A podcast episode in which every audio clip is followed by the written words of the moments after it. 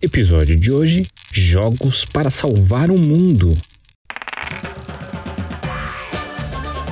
Bem-vindo ao Isso da Jogo, podcast semanal que traz listas de jogos de tabuleiro que não tem lá muito compromisso com a verdade. Eu sou Ronaldo Júnior. Eu sou a Lari. Eu sou o Vinícius. Eu sou o Carlos. Lembrando que esse podcast é gravado ao vivo, então se você quiser participar com a gente, é só acompanhar um dos nossos quatro perfis no Instagram que você vai poder participar e comentar com a gente durante a gravação. Beleza? Bora para a lista de hoje. Começando o episódio número 7 do Isso da Jogo, e hoje sem a nossa querida Lari, porque ela está dodói. E nós aqui já desejamos que ela se recupere prontamente Falei com ela agora há pouco ela já tá bem, tá? Só para avisar o pessoal. Quem alguém perguntar, ela já tá bem. Mas então, Lari, já fica aí no colinho da Luísa, fica tudo bem, que já já passa. Mas eu coloquei uma pessoa numa roubada. E essa pessoa, olha, vou falar um negócio pra você, porque eu, eu chamei ela aos 48 do segundo tempo e ela topou. Eu estou falando de Fernando Celso, do Board Game São Paulo. Muito boa noite, muito obrigado por ter aceito, Fernando. Boa noite, tudo bem? Prazer aparecer aí. Mesmo de rapidão, assim, de antemão, sem aviso, mas estamos aí. É isso aí, a gente já vê que você é pau pra toda obra. E já estou aqui com os meus queridos amigos, meu querido amigo Vini. Boa noite, Vini. Boa noite a todos, bem-vindos. Boa noite, Carlos, seu lindo. Boa noite, lindos e lindas. Muito boa noite, bem-vindo, Fernando. Valeu, obrigado.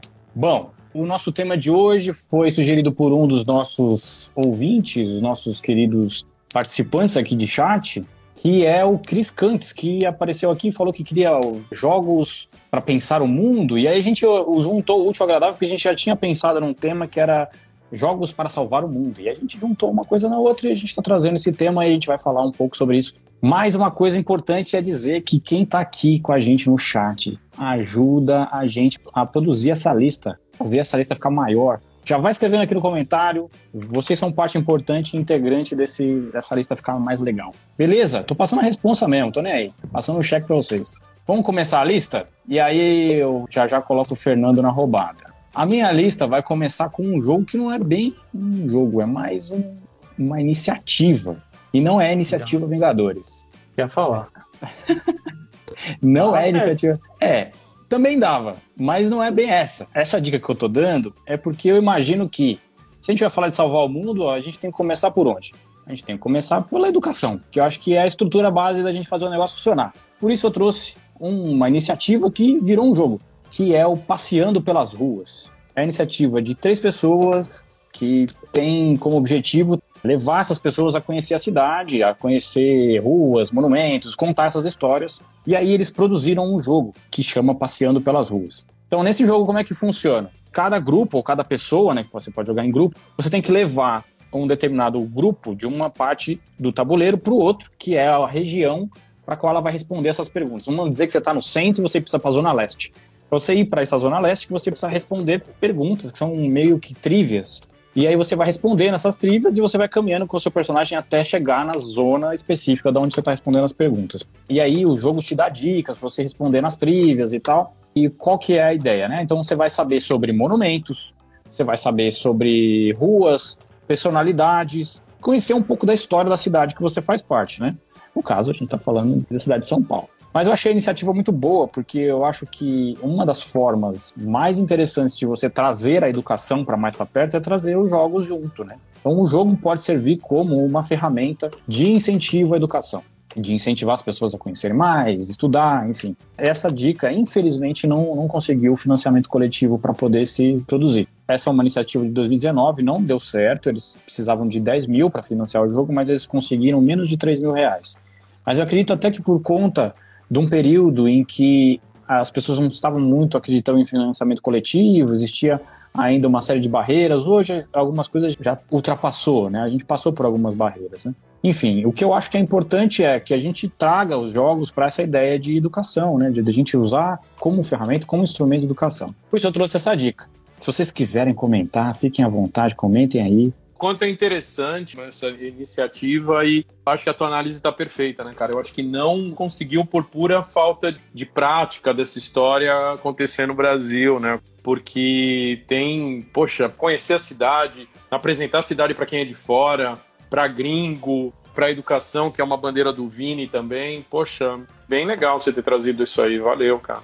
Muito legal. Quem sabe alguém se estimula a fazer. O, né? o jogo chama Passeando pelas Ruas. É um, é um jogo que eu não encontrei ele nem. Não, ele foi pela. Peraí, que eu já te falo. Já foi pela. Eu tô procurando ele aqui. É, benfeitoria. Foi pela benfeitoria.com, passeando pelas ruas o jogo. Achei. Aí o jogo precisava de 10 mil para ser financiado e aí eles conseguiram 2.335 reais. Infelizmente eles não conseguiram fazer o jogo ser financiado, né? Foi uma pena, mas fica aqui o registro de que isso é uma iniciativa de trazer os jogos como ferramentas de ensino. Então, acho importante, acho que é relevante, né, trazer mais iniciativas como essa. E se a gente está falando de salvar o mundo, eu acho que a educação é um dos pilares para a gente transformar o mundo. Sempre tento aplicar alguma coisa assim de jogos em sala também. Vira e mexe quando aparece um jogo que tem uma temática ou uma mecânica que eu acho mais bacana, assim, que para aplicar eu tento pegar. Achei da hora essa iniciativa aí, pena que não conseguiu o financiamento, né? Mas é sempre importante estar reforçando. É, uma coisa que eu acho que é interessante é que esse tipo de iniciativa, por mais que não tenha sido financiado, ela não morre, né? Fica ali. Outras oportunidades podem aparecer, desde financiar de novo esse, de produzir esse jogo, de financiar esse jogo. Então, a gente precisa conhecer essas iniciativas para que elas venham a público e talvez eles entrem numa outra, um, num outro espaço com outras possibilidades de financiamento. Mas trazendo sempre a possibilidade de, de que as pessoas conheçam coisas diferentes. É essa a proposta do nosso Isso da Jogo, né? Sempre trazer coisas diferentes para as pessoas saberem linkar com temas, enfim. Fernandão, vou botar você na fogueira. Qual que é o jogo que você sugere para salvar o mundo? Bom, tema pegou meio desprevenido, mas eu vou colocar um, um, jogo. É o seguinte: se você quer salvar o mundo, vamos considerar que é o mundo que a gente conhece, certo? Sim. Então, se o mundo que a gente conhece, você vai precisar de ser humano para povoar o mundo, ok? Então, ele é um tema, assim, de você destruir os zumbis, tá bom? então, você precisa salvar a humanidade acima de tudo. Se sem humanidade, teoricamente, não tem mundo. Ou pelo menos não faz sentido pra gente salvar a humanidade, salvar o mundo se a gente tiver humanidade, concorda? Teoricamente, né? Tem gente que sim, aposta sim, sim. no meteoro ali. Mas eu trouxe o Tiny Epic Zombies ali, que eu gosto bastante dele, e é um jogo de zumbi, como todo mundo conhece, e de vários outros aí é um jogo de para você destruir os zumbis e sobreviver, né? Na verdade, acima de tudo, ficar sobreviver ao apocalipse zumbi. E era um jogo bem bacaninha, tipo, eu fiquei dentro do hobby, tá? Hobby moderno. Então não fui tão altruísta assim, passear na rua e tal, mas o outro jogo é um pouco mais interessante, tá? Mas esse é um jogo que acho que talvez vocês conheçam, Tantani Epic Zombies. Sim. Ele é um jogo que veio pela MipoBR e você tem os seus meeplezinhos e você representa os personagens. Caramba, ele tá cheio de arma aqui. Os meeplezinhos que você coloca várias armas para destruir os zumbis, que são super bonitinhos também, mas eles estão lá querendo te devorar. Então você tá nas. Aqui é um zumbizinho super gente boa. Eu sei que no, no podcast não dá pra ver, mas aí você assiste o podcast aí você vai ver a live vai ficar sal, salva, né? Vai ficar Aí salvo. você vem aqui e vai assistir a live também no Instagram para ver as fotinhas. E é um jogo que você monta ali a sua cidade, alguns cômodos, na verdade, né? E você tenta cumprir vários objetivos para você sobreviver ao apocalipse zumbi. Então é um jogo muito bonito, tá? Muito legal, muito divertido também. Tem cinco modos de jogo. Tem cinco modos de jogar? Cinco modos de jogo. É, Além do modo solo, ó, que legal.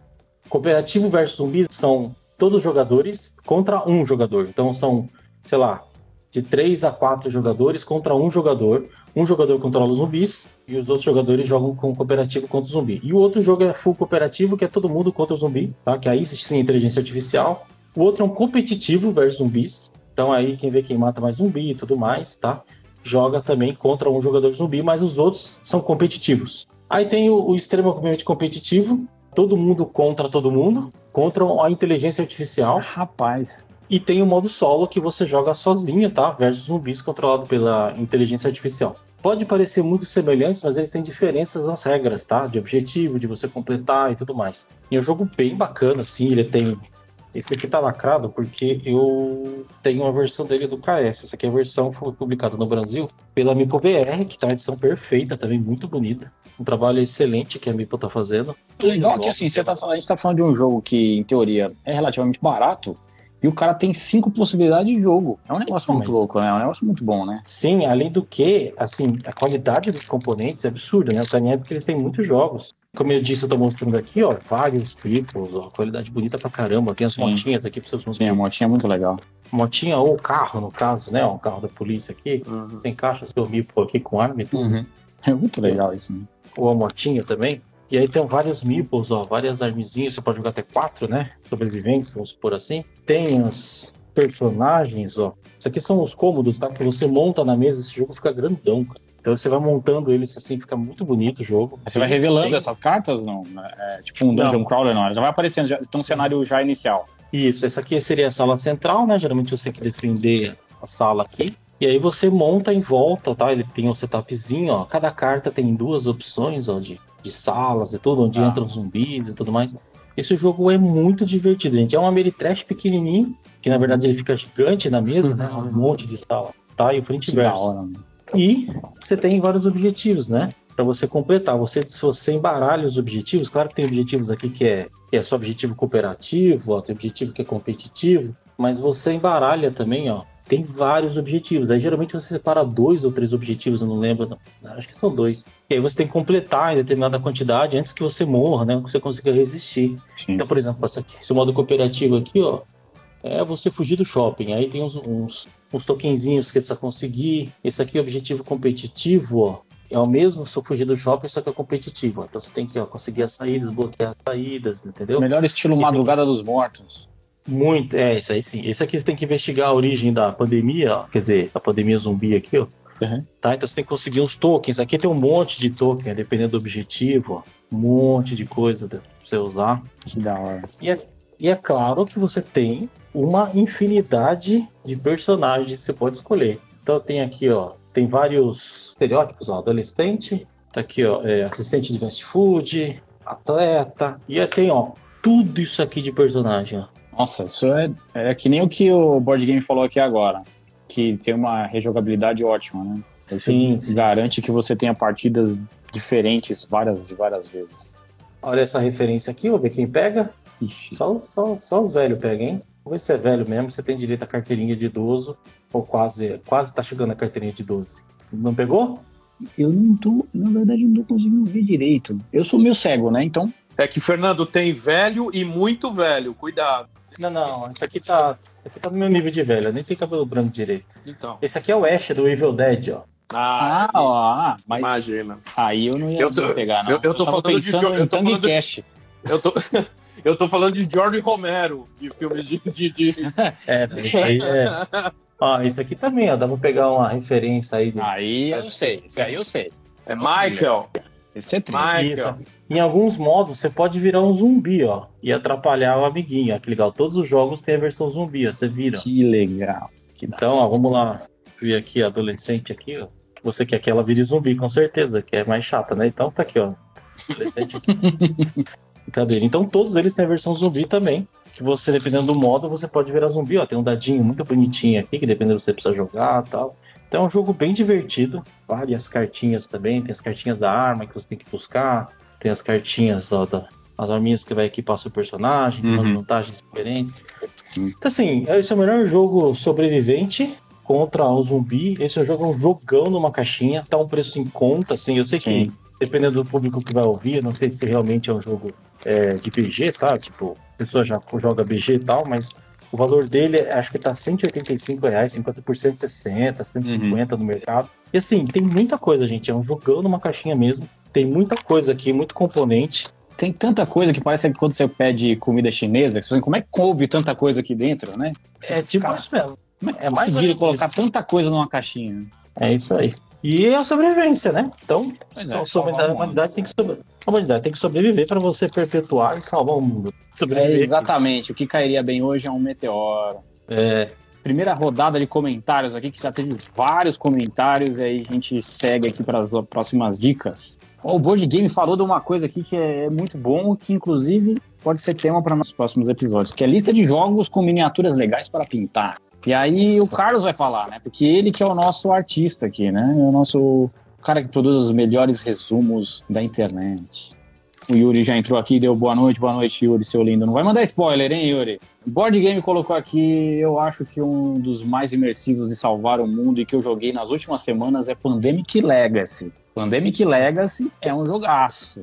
Pena que é tão caro, né, gente? Mas é um jogaço. Tanto um quanto o dois. A primeira e a segunda temporada são muito boas. Eu não joguei o, o Prelude ainda, Season Zero, né?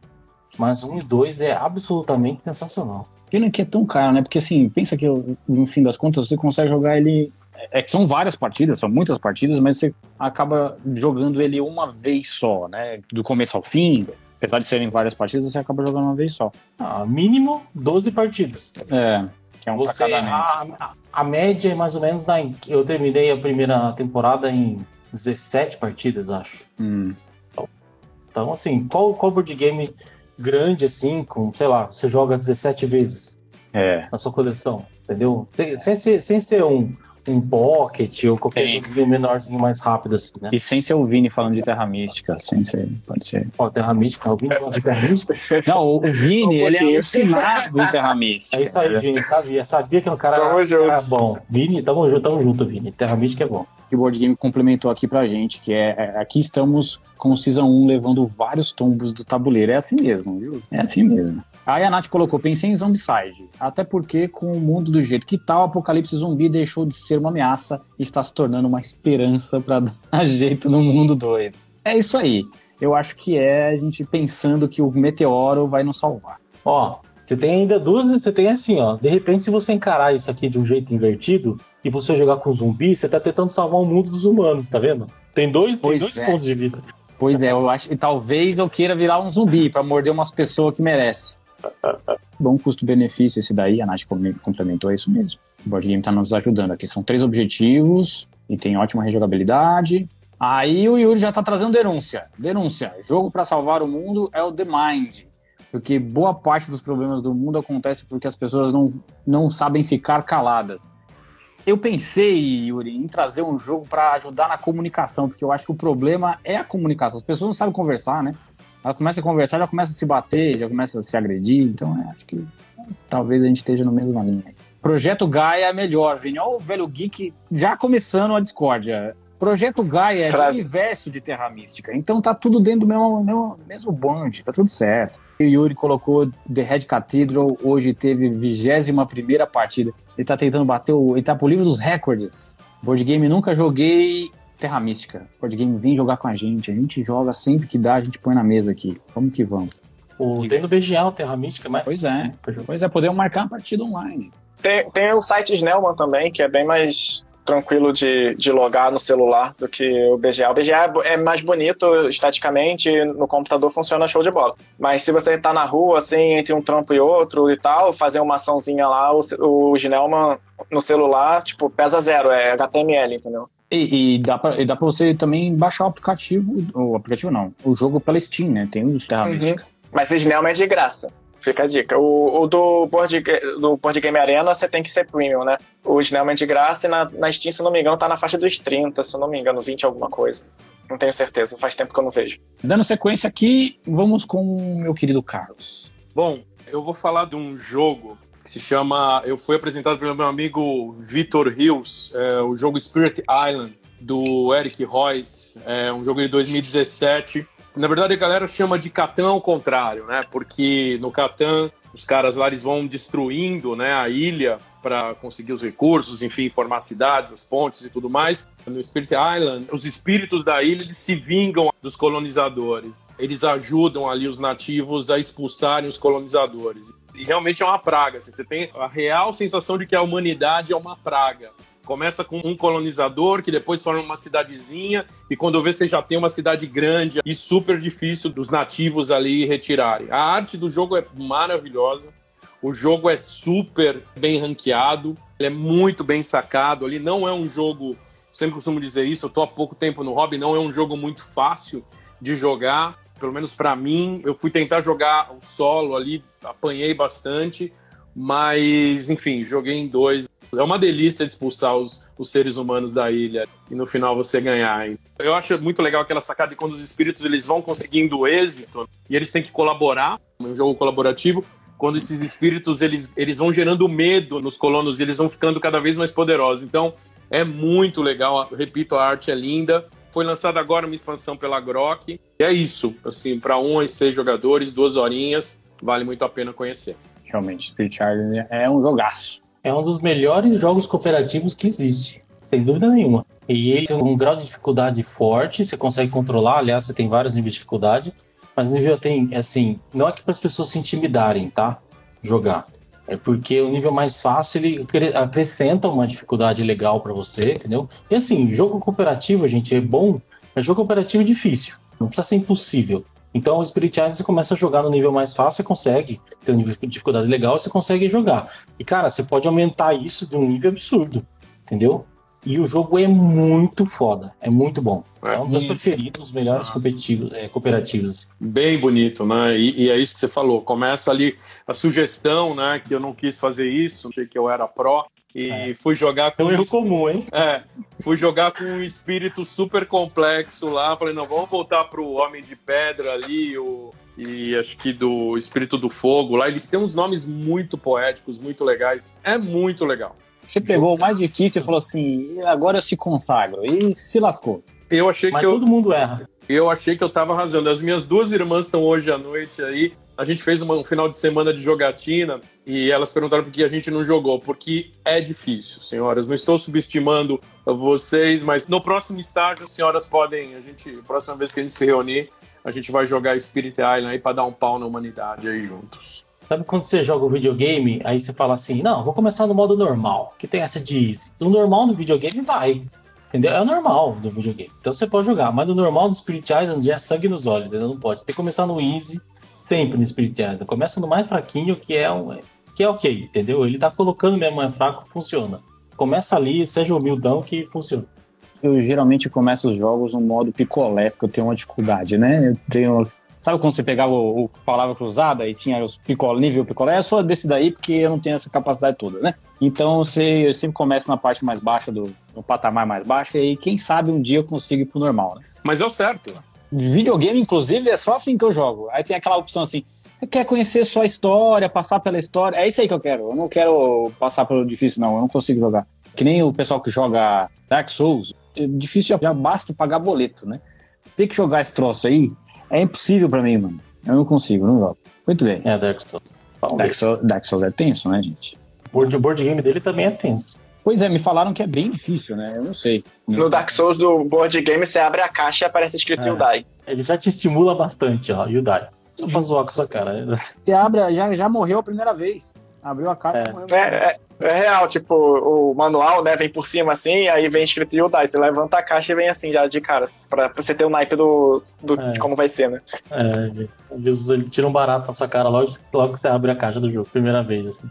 Vini, dá sua dica aí pra nós. Então, simbora. Vou na mesma linha ali, tipo assim, a humanidade, mano, tem que acabar, tá ligado? Então, eu vou de Savage. Savage é o seguinte: os animais estavam putos porque os humanos tacaram terror aqui na Terra, fizeram merda, cagaram tudo, acabou a harmonia, acabou o meio ambiente, vão fazer o quê? Vamos se revoltar. Aí Savage pega, tu junta um bando de animal revoltado, putaço, pistola da vida e vamos acabar com os humanos. É isso, entendeu? Tu vai juntar pinguim, búfalo, cobra, tigre, tem mais o quê? Tem macacos, macacos sangue no olho ali, rinoceronte. Aí você tem que juntar uma manada e dominar os pontos de civilização. Você tem que destruir a civilização, então quem dominar mais os pontos de civilização, destruir a humanidade, ganha. E é isso. Basicamente, você tem um card game ali, onde você vai fazendo uma coleção, né? tem uma pontuações extras dependendo de como você monta a sua manada, mas a intenção é monta a manada, junta pontos de poder suficiente para dominar um, um, território. E aí os outros jogadores também vão poder tomar os territórios neutros, que são os que estão no centro da mesa,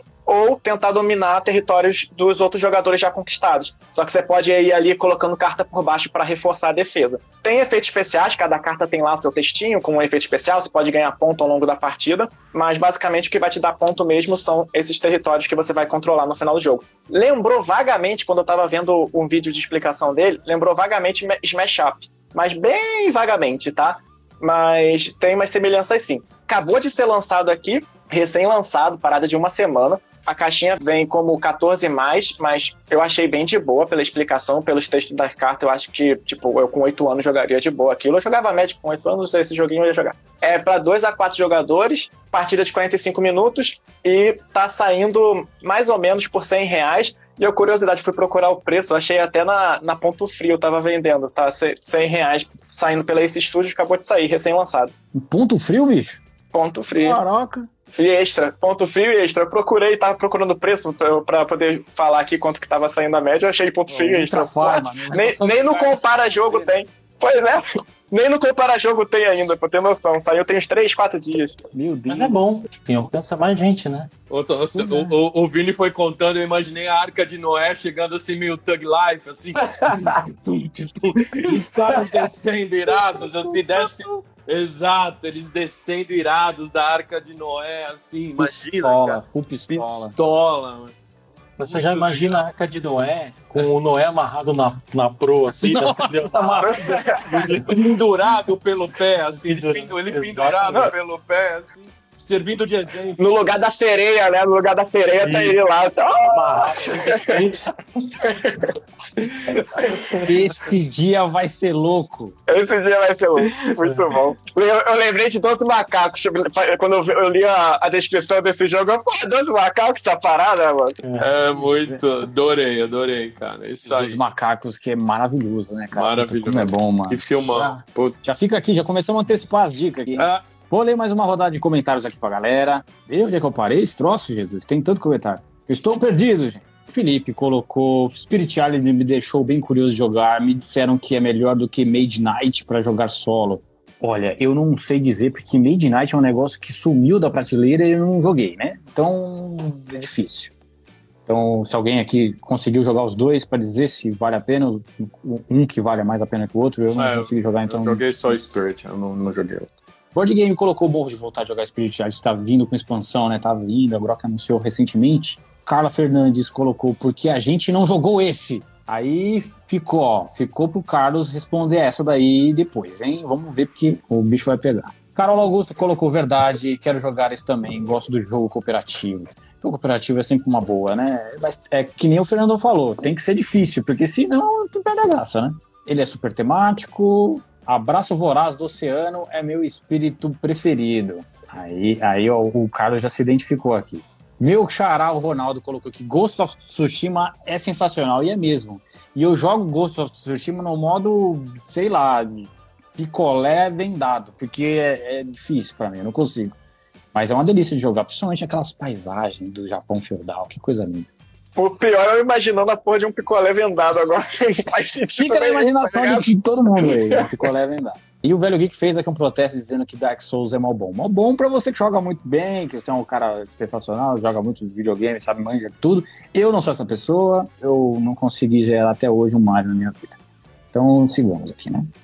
A minha irmã falou que vocês são ótimos, vocês estão ótimos hoje, vem Meteoro. É, o Fernandão tá ajudando a gente, né? A Nath falou que, olha aí, Revolução dos Bichos. Natália trazendo filosofia pra perto da gente, né? Revolução dos Bichos. Um dos livros mais incríveis, distópicos, que fala sobre a Revolução dos Bichos na Fazenda. E eles se revoltam pra acabar com os humanos, expulsam os humanos da Fazenda. É uma maravilha. Quem não conhece, por favor, leia depois. Adorei esse jogo dos bichos. Coloca na lista, Ju. Aí, cara, você tá sendo intimado pra fazer, pra mandar umas listas aí, hein? Agora bateu a vontade de jogar Savage. Aí eu, eu já, também já tá empolgado. O Ronaldo, meu xará, colocou que o Magic é top. A Elo colocou que quer fazer aquele Game Night de novo. Vamos fazer aquela Game Night, Elo. Eu achei Spirit Island muito melhor do que Made Night. Aí o Yuri pra nos salvar, esse é o cara. Eu não consegui jogar Made Night ainda, então provavelmente. São jogos muito diferentes, né? É, mas foi comentado aqui, o Felipe comentou que ele acha que o modo solo do Spirit Island talvez seja melhor do que o do Midnight. Esse foi o comentário que ele fez, por isso que gerou essa Ah. discussão. Não sei. Já joguei os dois, mas sei lá. Ainda pra mim são muito, muito diferentes. Né? É, o, o- a O- temática é o diferente. Magic Night- o- O Magic Night foi feito para você jogar ele solo com mais alguém, entendeu? Imagina que você é o jogo da sua, ca- da sua caixinha assim, você tá jogando, encontra uma pessoa, faz umas ações, entendeu? Tem, tem, tem interação. Então o Magic Night tá perfeito solo, mas o jeito de jogar ele é totalmente diferente, entendeu? Uhum. O Magic Night é muito sandbox. Assim, você vai fazendo as coisas, né? Uhum. O Board Game colocou aqui que Illuminations. Illuminations.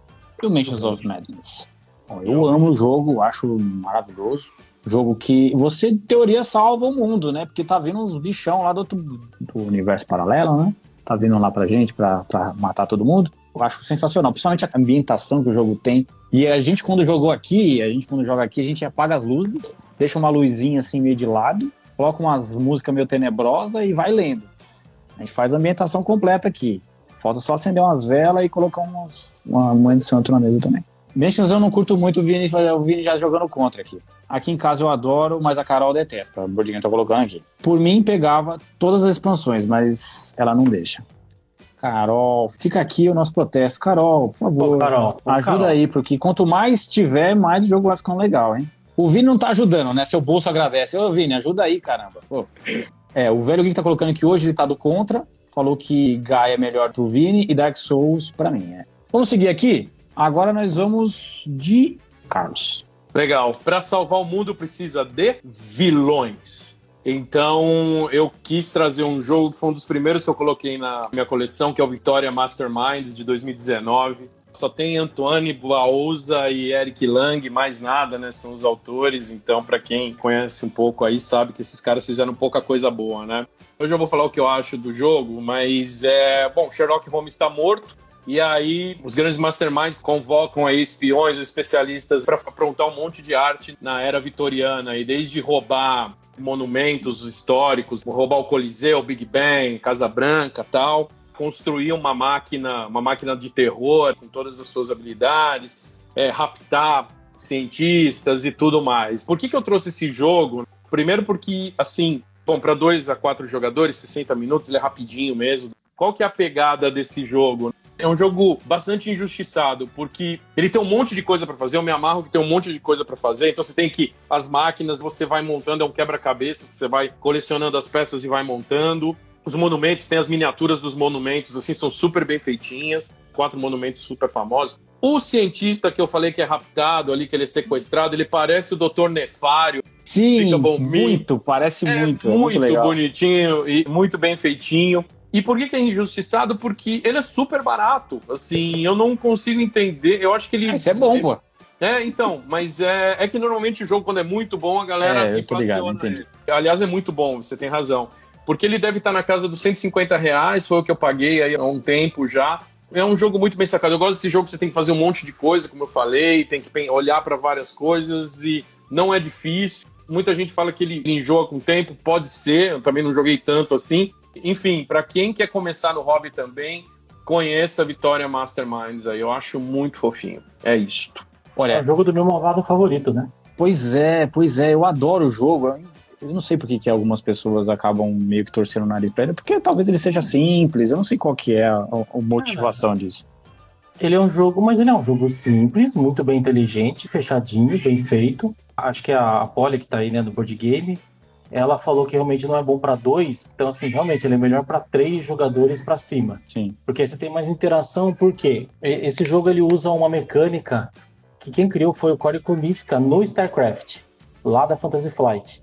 Que é você colocar as ordens de ações embaixo na pilha, e aí você, depois você vira, acho que se não me engano você vira É, também, você né? vira e começa pra resolvendo- cima. E resolvendo de baixo pra cima. Isso que isso é a mecânica do StarCraft board game, até tem ele aqui. E assim, essa mecânica é genial. E ele usou, ele copiou, obviamente, não tem problema nenhum nisso. Ele colocou e ele usou de jeito muito bom também, né? Que como se fosse a locação do trabalhador mesmo, né? E assim, ele funciona muito bem, redondinho. O jogo é muito bonito, todas as peças, toda a produção é da Common, né? Então, assim, Dominion é um dos melhores jogos, um dos melhores jogos da Common realmente, né? É. Que você não precisa, que não é, sei lá, jogo para vender miniatura, vamos por assim, tá? Uhum. Nada contra os outros jogos, mas ele é muito bem fechadinho, muito bem feito. E cara, e tá numa promoção aí, tipo, no Brasil, a gente pode dizer que flopou entre aspas, porque ele chegou caro, né? A Galápagos despeja jogo do mercado. Mas ele é muito bom, cara. Se você puder comprar, jogar, É. nossa, Olha, eu, excelente. eu gosto muito do Eu jogo, principalmente coisa. porque eu acho que ele tem um. Para dois, que nem a Polly falou, eu, eu realmente acho que ele é ruim porque você acaba contando ficha e sabendo o que, que vai acontecer. Mas com três, com quatro, aí você começa a ter mais variedade ali do- de não saber exatamente o que as coisas podem estar acontecendo. Mas assim, como o Fernandão colocou, assim, eu acho toda a produção do jogo eu acho fantástica. É, Você tem que construir uma máquina steampunk total, muito bonita. E aí você vai Do montando essas pe- né? Pois é, e é, é tão bonitinho, assim, é tão, tão bem feitinho, você vai colocando, as, vai ganhando coisas depois disso, você vai aprimorando e ganhando e liberando habilidades para você ir usando no jogo. Eu acho isso, cara, genial, assim, o jeito como ele foi construído, todo amarradinho, como você falou.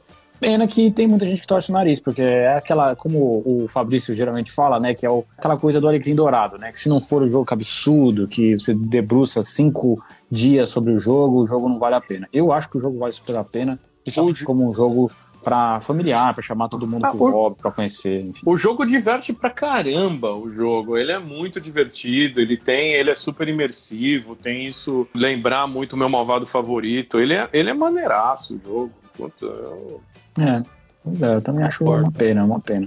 Excelente. E assim, jogue.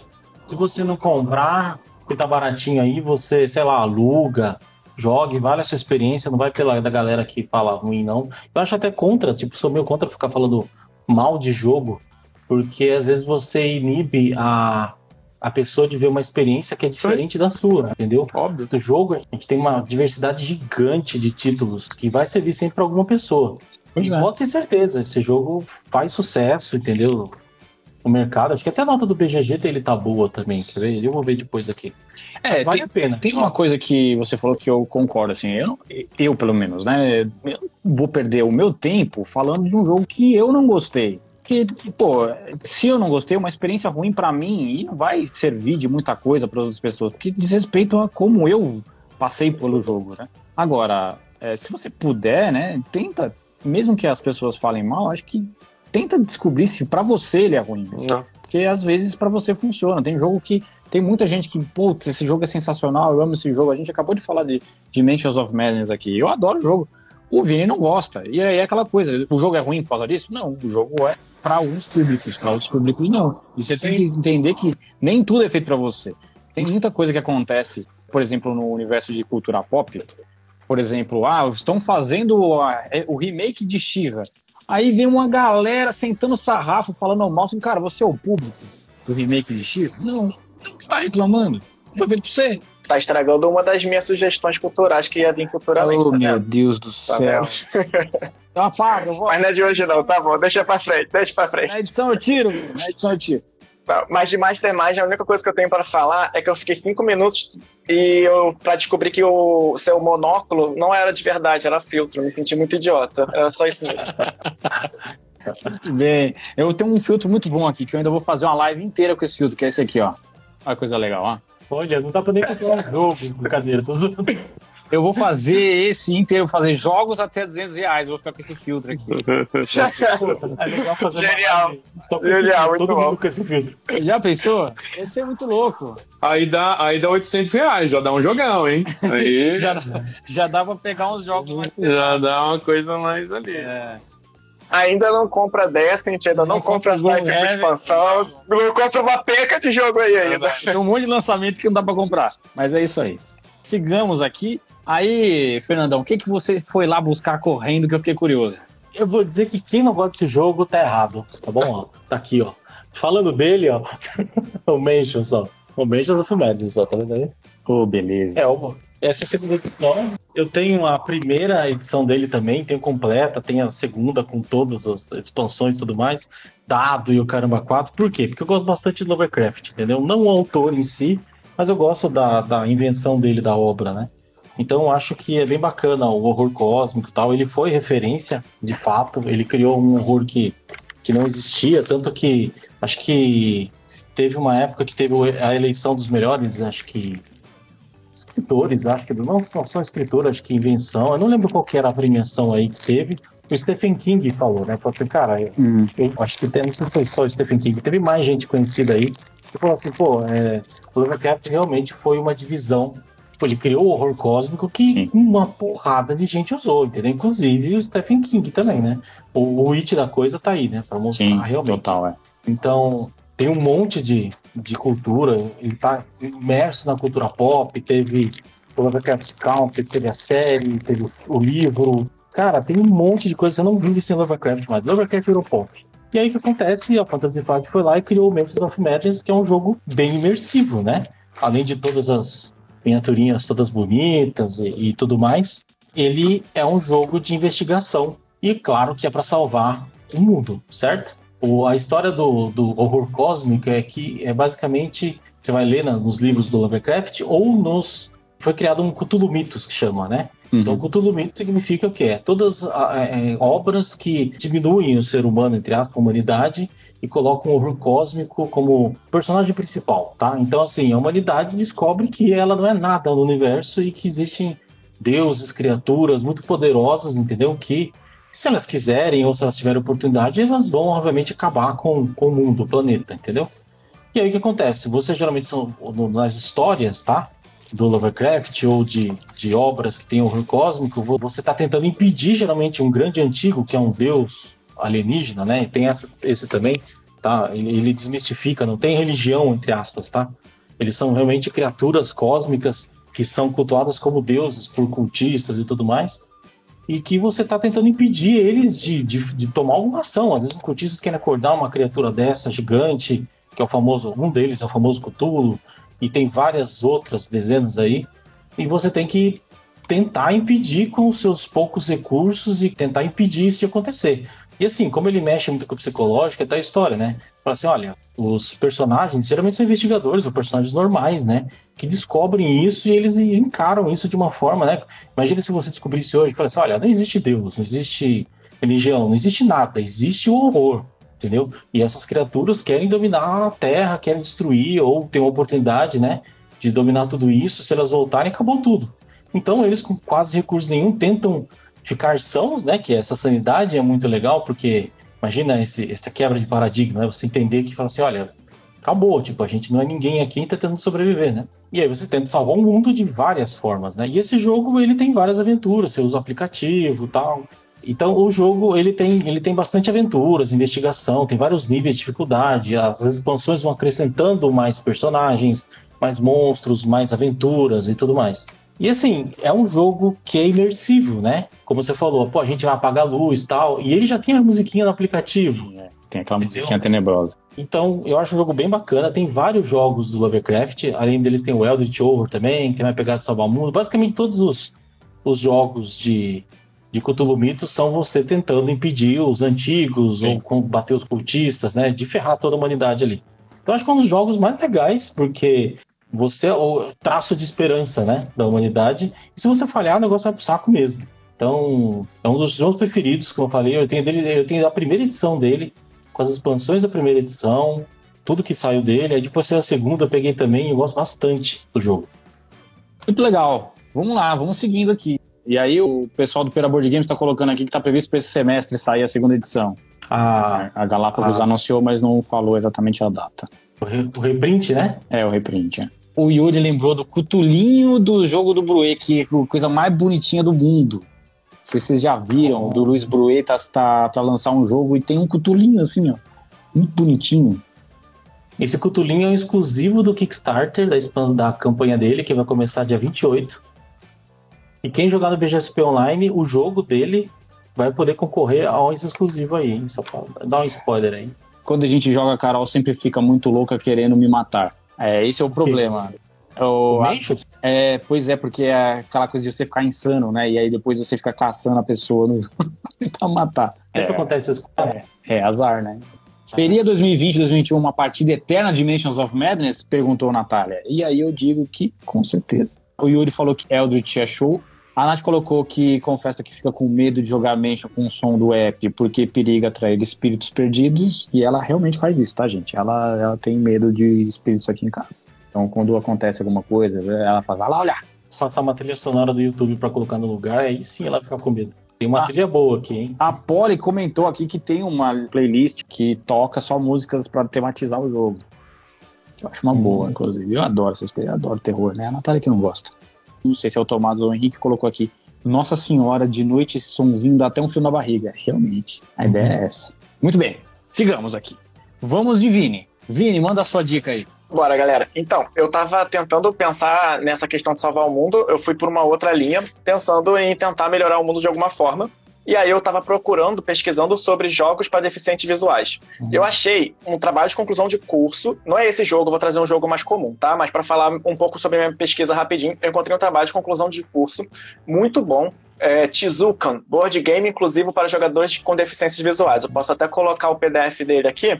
Depois você me rapidinho. passa o link que eu coloco na descrição do episódio. É, Só para falar um pouquinho bem rápido sobre o trabalho do cara, o cara faz um trabalho muito bom, ele explora sobre jogos tradicionais, mecânicas, ele fala sobre board games mais modernos, ele fala sobre estilo de jogo, ele pega bastante sobre o conceito dos board games para poder trabalhar melhor mais na frente. Aí ele comenta que alguns jogos clássicos, né, tem versões oficiais e também versões independentes de adaptações de jogos para o público cego e com baixa visão, mas que não se tem no, no mercado jogos que foram propositalmente pensados e planejados para esse público. Mas você tem algumas adaptações, aí ele coloca lá versões de Catan, versões de Pandemic e de outros jogos mais antigos, como Dama, Xadrez, mas ele comenta de alguns modernos com adaptações feitas por pessoas mesmo, por fã, né?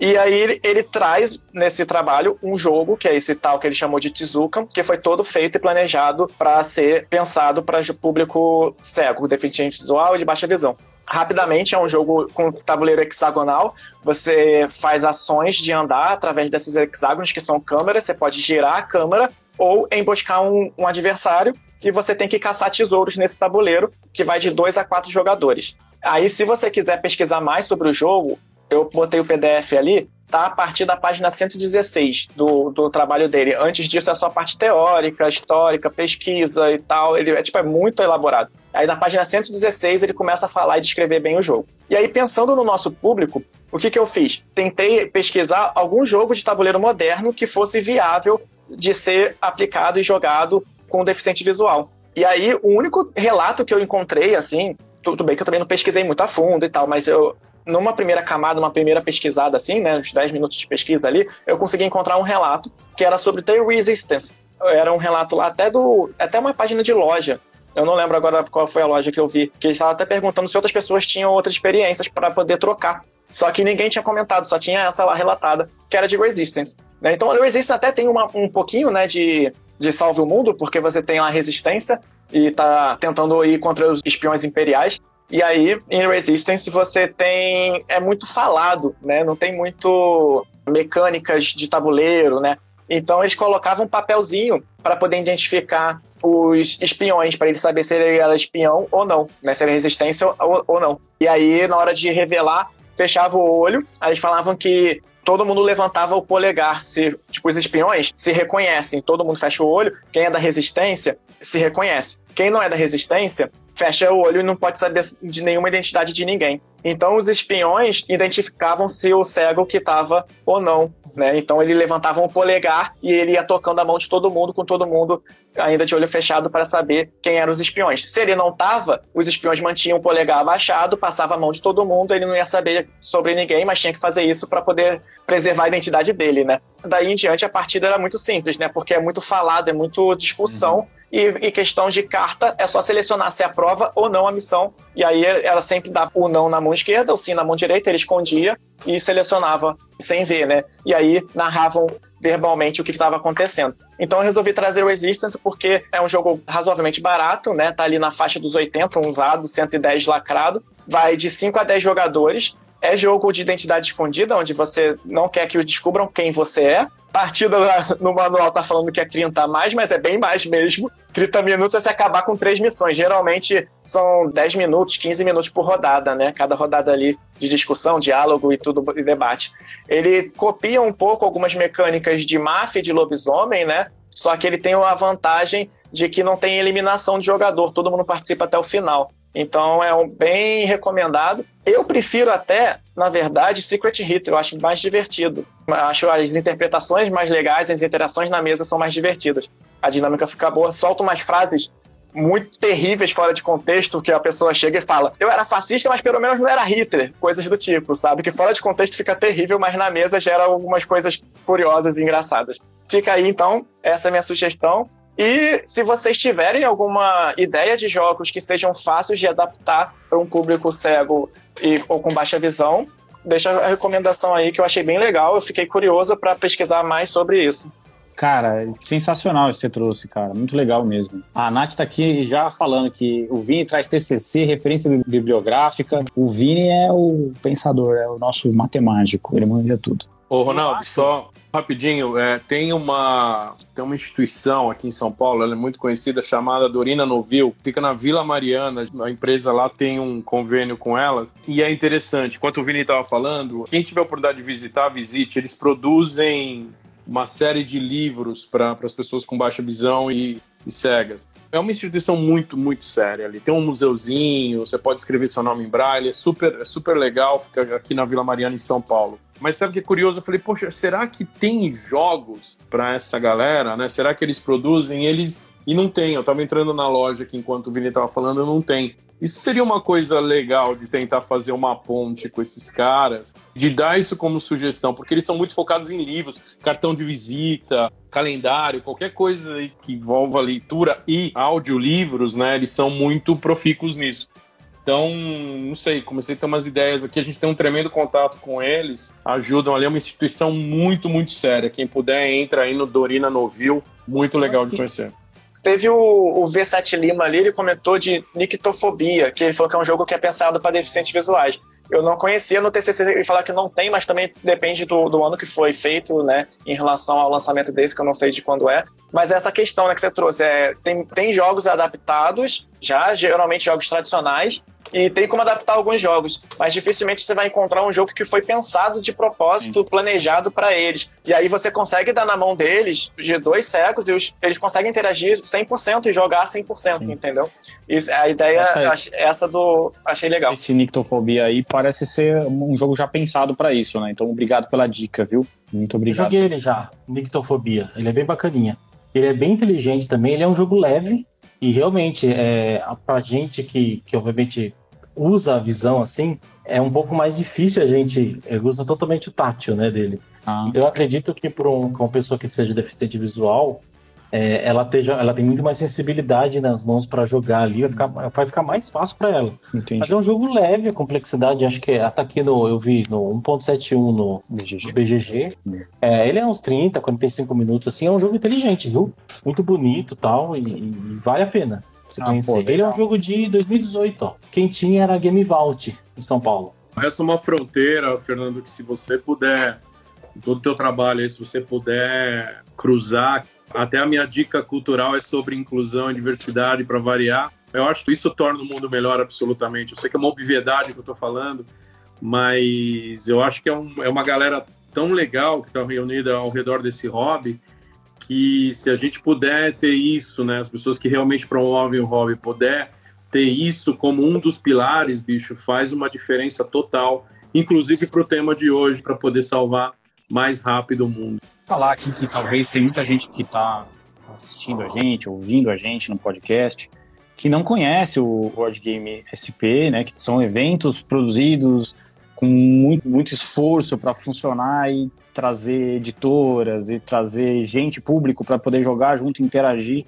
um dos eventos mais importantes do, do Brasil em relação a jogos de tabuleiro. É sempre uma oportunidade de conhecer jogos novos e principalmente que é o que é o mais importante, que é conhecer as pessoas, que é juntar as pessoas, que é colocar elas em contato umas com as outras, que é, no fim das contas é o que a gente gosta de fazer em relação a jogos de tabuleiro.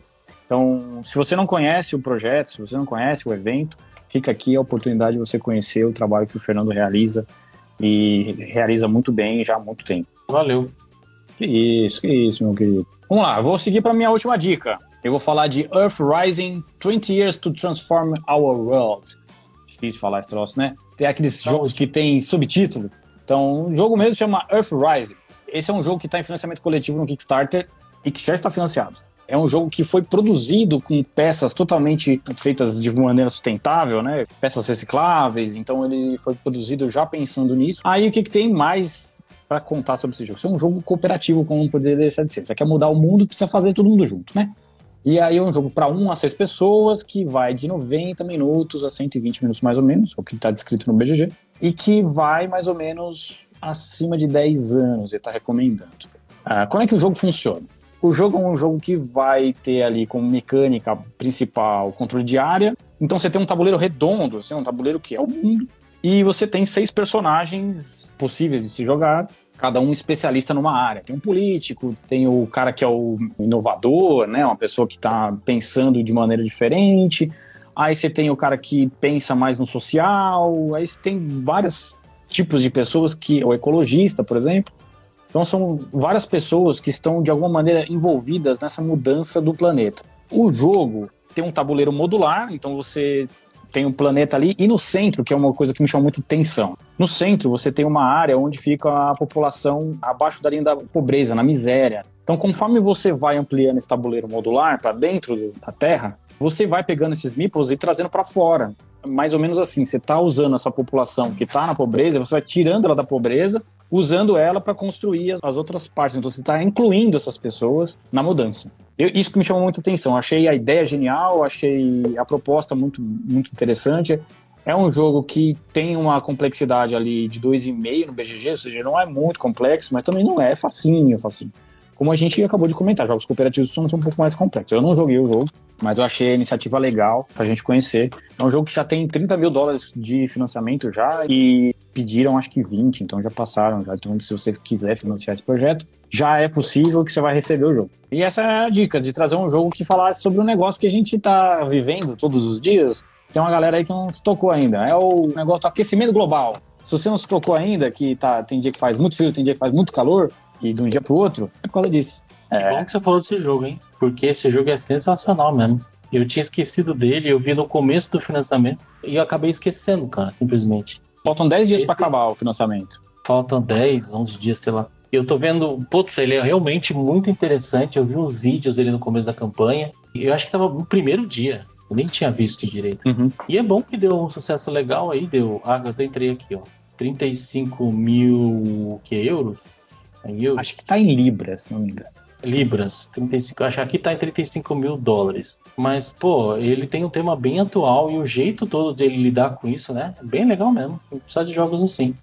Vamos passar para as dicas culturais? E aí a gente vai também tratar de um assunto legal que é o board game São Paulo Online. Vini, que, que, você trou que desenho que você trouxe essa semana? Tô inovando, hoje eu não trouxe desenho, ah, tá vendo? Você é louco. Tá vendo? Mas é porque eu assisti um filme muito bom e eu tô naquela vibe de loucura igual da Kipo, tá ligado? De parada, tipo assim, fora da caixinha. Você sabe que você viu e aí o Carlos, assisti... né? O Carlos agora não tem mais é, vida. É, o Carlos tá baratonando. É. Mas Kipo é muito bom. Na moral, segunda, a primeira é só ok, é só bom. Mas a segunda e a terceira é perfeito, assistam, vale muito a pena. Tem o Guilherme Bridges na dublagem, cara. Já, já é, um, é, é, da Dream, é, é, da DreamWorks, não é? Não é o Carlos? Isso. Minha dica dessa semana vai pra Pig.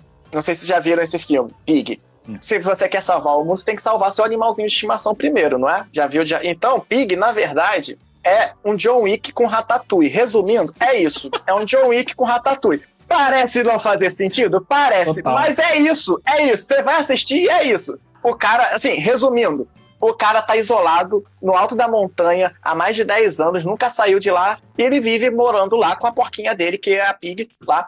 E aí ela é um daqueles porquinhos que busca trufa. E vem um cara engravatado, de, de, de carrão e tal, toda semana e troca uma bolsa de, de trufas que ele colhe, que é caro pra caramba, né? Que ele vai vender por coisas simples, como pilha, para ele escutar o radinho dele e tal. E aí a porquinha dele é sequestrada, rouba a porquinha dele. E o maluco vai atrás com sangue no olho da porquinha. Só que não é um John Wick, é John Wick com Ratatouille. Ratatouille resolve as coisas na porrada? Não, Ratatouille resolve como? Cozinhando. Então, é isso. É John Wick com Ratatouille. pra tu ter noção, tem até todo aquele lance de John Wick de ter todo um, um negócio underground e tal, ele tem todo um universo underground dos restaurantes, tá ligado? É, é parada assim, máfia de, de restaurante e tal, não sei o que. Sério, é isso. Esse é o resumo. É John Wick com Ratatouille. É perfeita essa definição e nada vai dizer o contrário. E quem disser o contrário tá errado. Nada importa. Tá errado. É isso. Se você assistir, vai fazer todo sentido o que eu tô dizendo. Essa é a minha dica. Muito bom, gostei, gostei. Caramba, eu não, nem, nem conheço, nunca tive ouvido falar, mas já vou assistir. Ah, também, o, o, se você misturar John Wick com Ratatouille, não tem como dar errado. Manda uma garrafa desse vinho do Porto para aqui para São Paulo. que você tá dando. Não, tá dando e tem mais uma coisa, rapidinho. Pig é com Nicolas Cage e ele tá bonzaço nesse filme. Ele é o ator principal e tá tipo assim, 10 de 10. Sério. Nicolas Cage é amor, velho. Nicolas Cage. Nicolas Cage. O Nicolas Cage é o cara tá que faz os melhores filmes mais legais do mundo. Assistam Kipo, eu tô absolutamente viciado e juro, é, é, é, simplesmente inacreditável, mas aí a dica repetida não vale. Assim, ouçam o episódio é. anterior. Muito bem, eu vou trazer minha dica já para vocês, e a minha dica é uma coisa que eu sou absolutamente passional, e se alguém disser que tá errado, eu vou chorar muito, porque eu não posso fazer muita coisa daqui. Mas é isso. O que eu vou falar é Akira. Akira de Katsuhiro Otomo, essa maravilha. Perfeito! Coisa. É a obra-prima da história dos, dos mangás, dos quadrinhos, essa coisa maravilhosa. Akira é eterno. Akira é eterno, gente. Não tem como. É, é assim. Akira, todo mundo acha. É, é a mesma história do.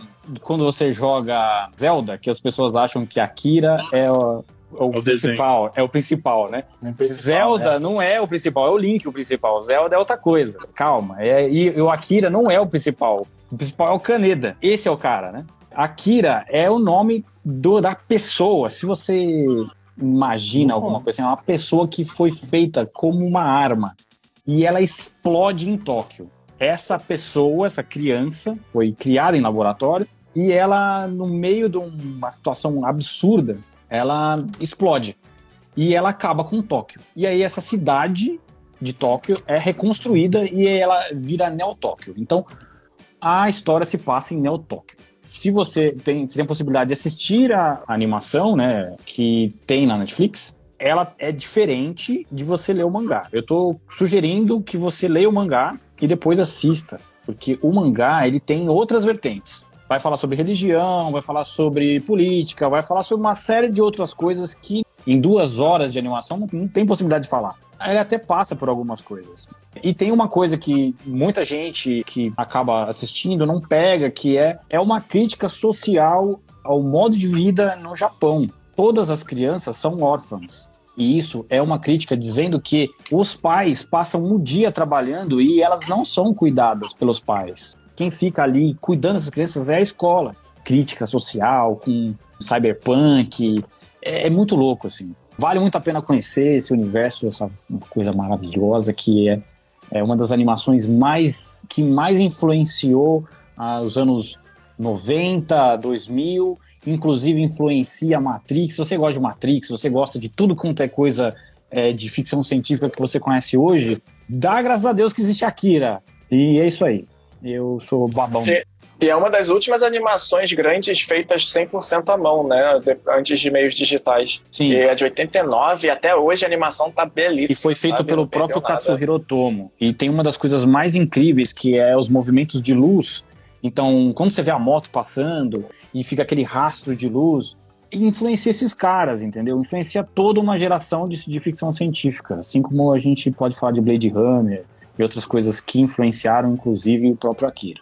É isso, eu sou apaixonado. A cena da, a cena da moto deslizando é referência em. Até Pokémon já referenciou, Hora de Aventura já referenciou, Os Simpsons já referenciou, eu um monte de coisa faz aquela cena. É uma das maiores obras de quadrinhos de todos os tempos.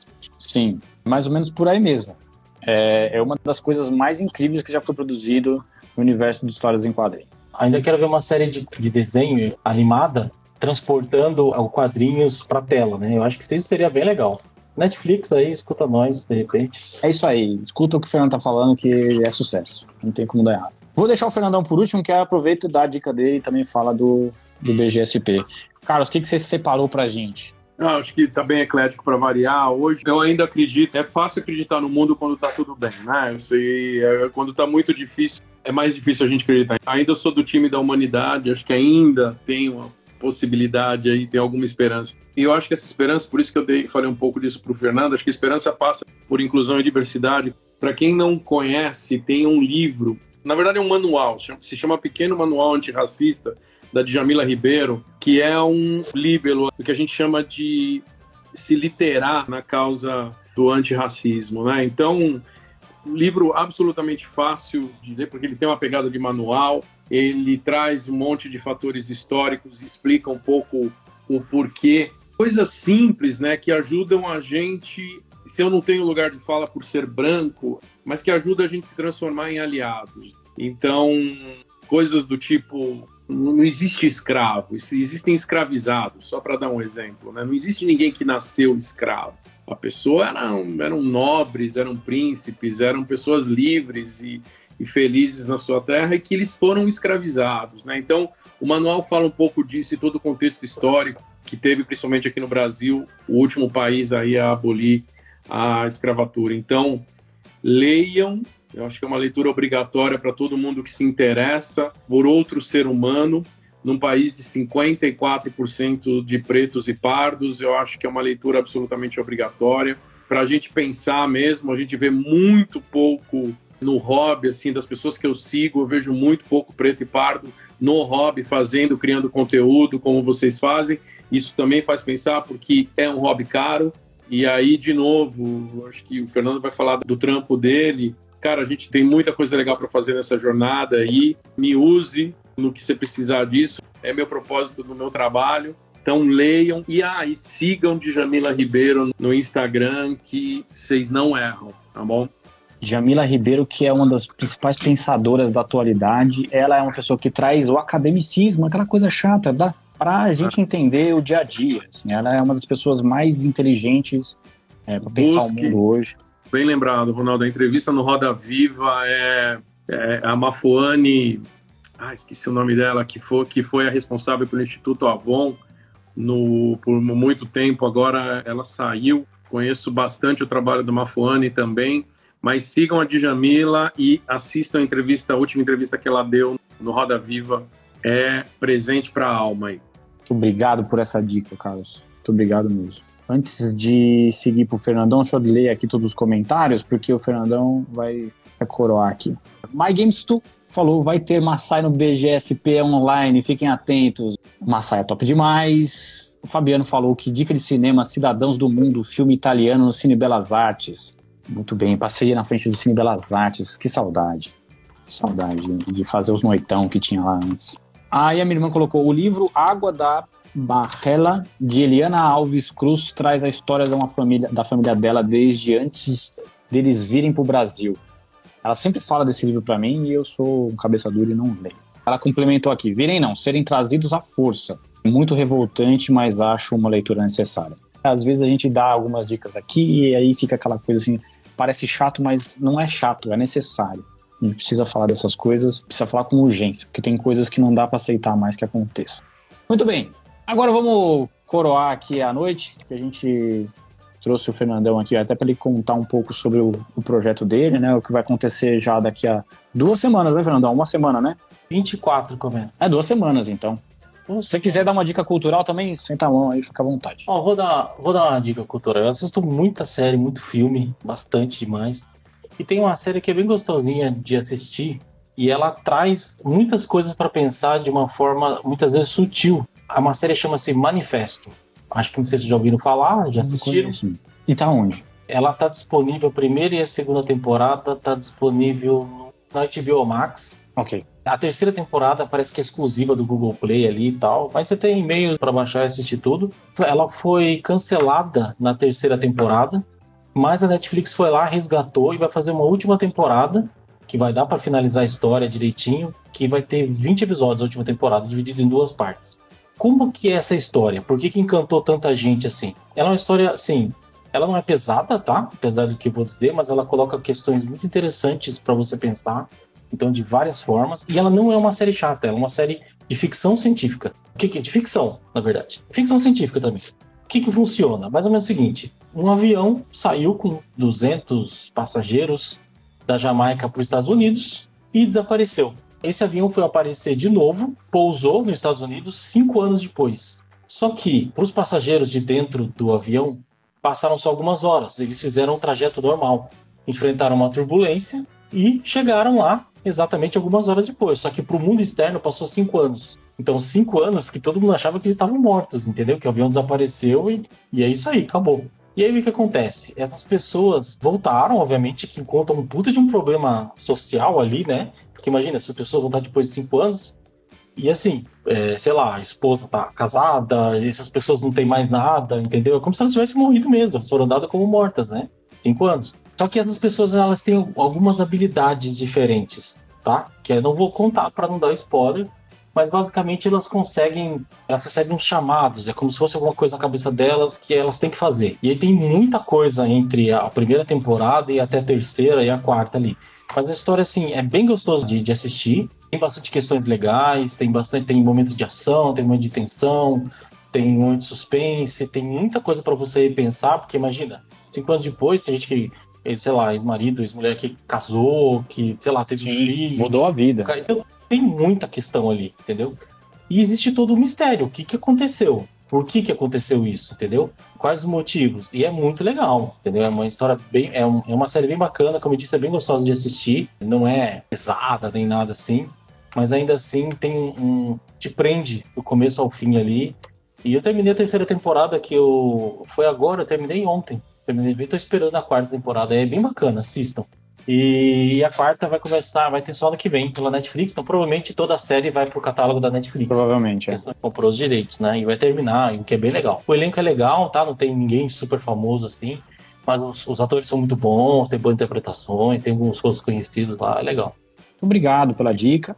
Aí sim, Fê, aproveita e conta pra gente um pouco sobre o evento que vai acontecer agora dia 24 e como é que mais ou menos vai funcionar.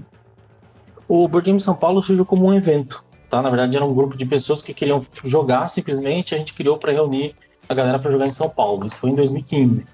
E ele se tornou um evento, foi o primeiro evento realmente profissional, assim, de ter monitoria profissional, de você ter sorteio de jogos, patrocínio, participação especial, entendeu? Isso foi a partir do quarta edição, quinta edição, mais ou menos. E ele tem muito apoio, então, assim, contratos foram assinados lá dentro do, do, do BGSP, então muitos jogos foram conhecidos lá. Eu tenho N casos, até um exemplo do, do grafito mesmo, não sei se o Renan tá aí na live, ou mesmo elétrica, entendeu? O pessoal conheceu jogos lá, as editoras conheceram, assinaram jogos, e tem vários outros exemplos. Hoje, é, o, é, evento presencial era até começar a pandemia, né? O evento o maior evento mensal do Brasil de jogos. Ele tem uma média de 300, 350 pessoas por edição, mas sempre acontecia no último sábado do mês. Aí veio a pandemia, claro, né? Parou tudo, nem é seguro ainda voltar. A gente pretende voltar com presencial só no que vem, dependendo das condições, né? Se a gente não enfrentar todo o alfabeto grego aí de. de Até o ômega. É, ou vinho meteoro. Vamos ver o que acontece primeiro. É, mas se, é, mas se tudo der certo, é, ano que vem a gente começa, não sei que etapa do, do momento, volta presenciais. Mas aí, obviamente, a gente teve a necessidade de fazer um evento online, né? As pessoas ficaram em isolamento, as plataformas de jogos, tanto do Tabletopia, como o Board Game, Board Game Arena, até o Tabletop Simulator, as pessoas interagirem. E a gente fez o evento online, a gente já teve três edições, e é essa que vai acontecer a partir de sexta-feira que vem, é a quarta edição. É bem possível que seja a última versão online, tá? A gente tem edições especiais, tá? Com, edit com editoras, já teve Joga Buró, já teve Joga Conclave, já teve Bipo BRD, já teve campeonato, lançamento de jogo, o Marvel Battlegrounds foi do BGSP também, lançamento, da Bucaneiros, então teve vários. E aí o que acontece? Esse provavelmente vai ser o último BGSP online grande, porque a gente acredita que depois que a vida voltar ao normal, entre aspas, né? As pessoas vão querer se interessar por jogar online, já que você vai ter contato com as pessoas presenciais mesmo, que é o objetivo, né? O que é mais legal do jogo, na verdade.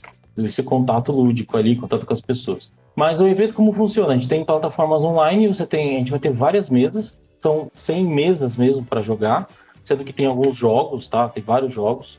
Então tem várias editoras para você, várias editoras participando, tem a MipoBR, tem a Buró, tem a Devir, tem a Conclave, tem a Game Hives, já falei da MipoBR, tem a Precisamente, tem a Fanbox, então tem a Ludens também, a TGM, então tem várias editoras que acontece o quê? Elas estão financiando o evento, você tem várias mesas para jogar com monitoria, então você não precisa saber jogar, você entra nas plataformas, eu vou explicar como.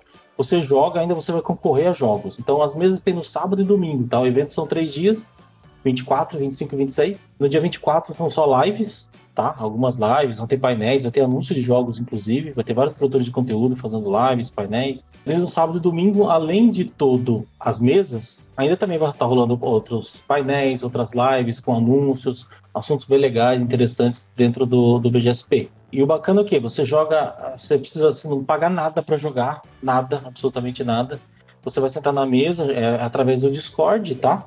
E não a planilha de inscrição que a gente vai liberar aqui nos próximos dias. Então você se inscreve ali, você precisa de uma conta no Discord e uma conta ou no Tabletopia ou no Board Game Arena, dependendo de onde vai ser a mesa. No dia você vai entrar ali no Discord, os monitores vão te orientar, vão te ensinar e tudo mais. E aí várias editoras estão dando prêmios, estão dando jogos para quem simplesmente participar. Então, por exemplo, a, a Vem Pra Mesa vai colocar o seu jogo novo, que vai lançar ainda, inclusive, hum. que é o Distrito 6. É um jogo nacional, bem bacana deles. Desse jogo vai ter tanto no sábado quanto no domingo. E quem jogar, por exemplo, os jogos das mesas dele vai concorrer a um Bonfire, ou a um Match 5. Todo mundo vai simplesmente, você jogou, você já está concorrendo. Só para você ter uma noção de como isso é legal, a gente vai ensinar você a jogar, você vai jogar com monitoria. Na mesa de sábado e domingo, são 32 vagas. Uhum. Tá, dos 36. E assim, dessas 32 vagas, duas pessoas vão ganhar. Um vai ganhar um Bonfire, outra vai ganhar um Match 5. E todos vão ganhar um cupom de 10% se você quiser gastar no site da, da Vem Pra Mesa, pra você comprar o que você quiser. Que legal. Na Fanbox, na Fanbox a gente vai ter o jogo que eles anunciaram agora aí, final de semana passado, que é o Hello Kitty, aquele jogo novo deles, que é um jogo familiar bem legal. E aí vai ter também o Apagão, que tá saindo agora pela Fanbox. Quem jogar, por exemplo, os jogos deles vai ganhar Maré Alta, por exemplo. Uhum. Então, assim, todas as editoras estão dando jogos. Simplesmente o que você precisa fazer é jogar e se divertir. Você não paga nada, senta lá, a gente ensina os jogos para você, para jogar, vai se divertir e vai concorrer aos jogos. Então, assim, são mentorias profissionais, o pessoal aprende jogos, ensina para você, tá? São bem legais. Inclusive, já marquei minha mesa aqui com, com o Lucas e com o Yuri para jogar Imigrantes. A gente estava marcando para a gente jogar, acho que na, acho que a gente falou domingo, né, Lucas? Não lembro quando a gente falou. Não, foi sábado que a gente falou para a gente jogar. Logo de cara já pegar essa mesa de imigrantes que a gente está querendo conhecer. Imigrantes vai ter no sábado e domingo. Quem jogar vai concorrer a um RA. Jogão, hein? Olha que jogo maravilhoso. Eu amo. Adoro. Quem jogar os jogos da, da Conclave vai concorrer a um Night Parade, aquele jogo novo que vai sair pela Conclave, que é o jogo do Luiz Bruet. Foi o último jogo que ele lançou. Também é muito bonitinho, tá? Muito bacana também. Quem jogar o jogo da Devira, que são quatro jogos. Vai concorrer a um Seal, que é a Mulher Proibida, ao Kingdom Builder, é, a um. Acho que são mais, tem mais dois jogos ali. Eu acho sensacional a possibilidade da gente conseguir chegar a esses jogos, né, de poder jogá-los antes mesmo deles serem lançados, conhecer, jogar às vezes com o próprio autor por perto para poder falar, para você poder conhecer também. Às vezes você não tem contato com a pessoa, né? Eu acho isso fantástico. Estamos chegando aqui, né? Esse foi o episódio mais longo do Isso da Jogo. Queria agradecer desde já ao Fernando por ter aceito esse convite aos 48 do segundo tempo. Eu é... agradeço. Não, que isso, prazer é nosso. Gente, quem ficou aqui com a gente até esse horário, já estamos com quase duas horas de live. Obrigado por todo mundo que ficou aqui com a gente. É sempre um prazer, vocês são parte integrante do negócio para fazer ele funcionar. E a gente vai estar tá aqui de novo semana que vem, às 21 horas. A gente está disponível no Spotify, na Deezer, no Google Podcasts, na Amazon Music, do Ludopedia. Meu Deus, eu nunca, sempre esqueço todos os lugares. Mas é isso aí, você procura isso da jogo no Google, você encontra. Tá certo? Muito obrigado a você que escutou a gente até agora. Uma boa noite para você, Vini, seu lindo. Boa noite, gente. Muito obrigado por acompanhar a gente aí. Esse episódio foi grande. Boa noite, Carlos, seu lindo. Boa noite, pessoal. Boa noite a todas e todos aí. Uma excelente semana para todo mundo. E boa noite, Fernando. Obrigado por você ter comparecido e estado aqui com a gente até essa hora. Eu que agradeço. Muito obrigado. É isso, gente. Muito obrigado. Até a próxima. Um prazer enorme. Todas as segundas-feiras, às 21 horas. É só procurar pela gente. Tem episódio novo. Obrigado, até a próxima. Um beijo pra vocês. Tchau.